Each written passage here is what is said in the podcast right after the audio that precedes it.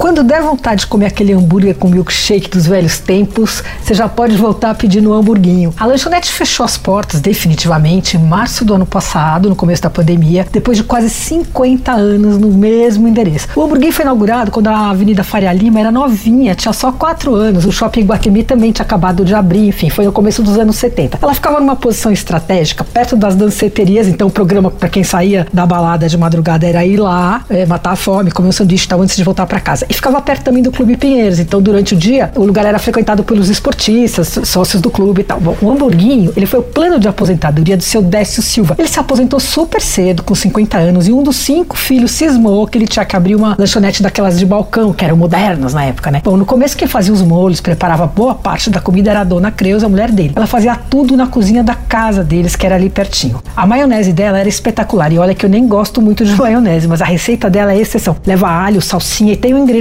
secreto que ninguém lá conta de jeito nenhum.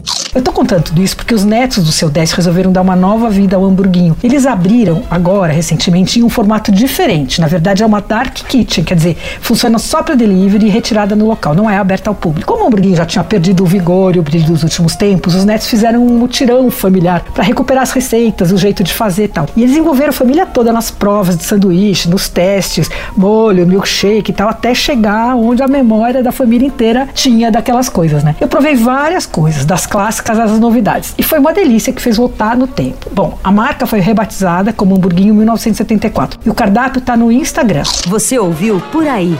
Dicas para comer bem com Patrícia Ferraz.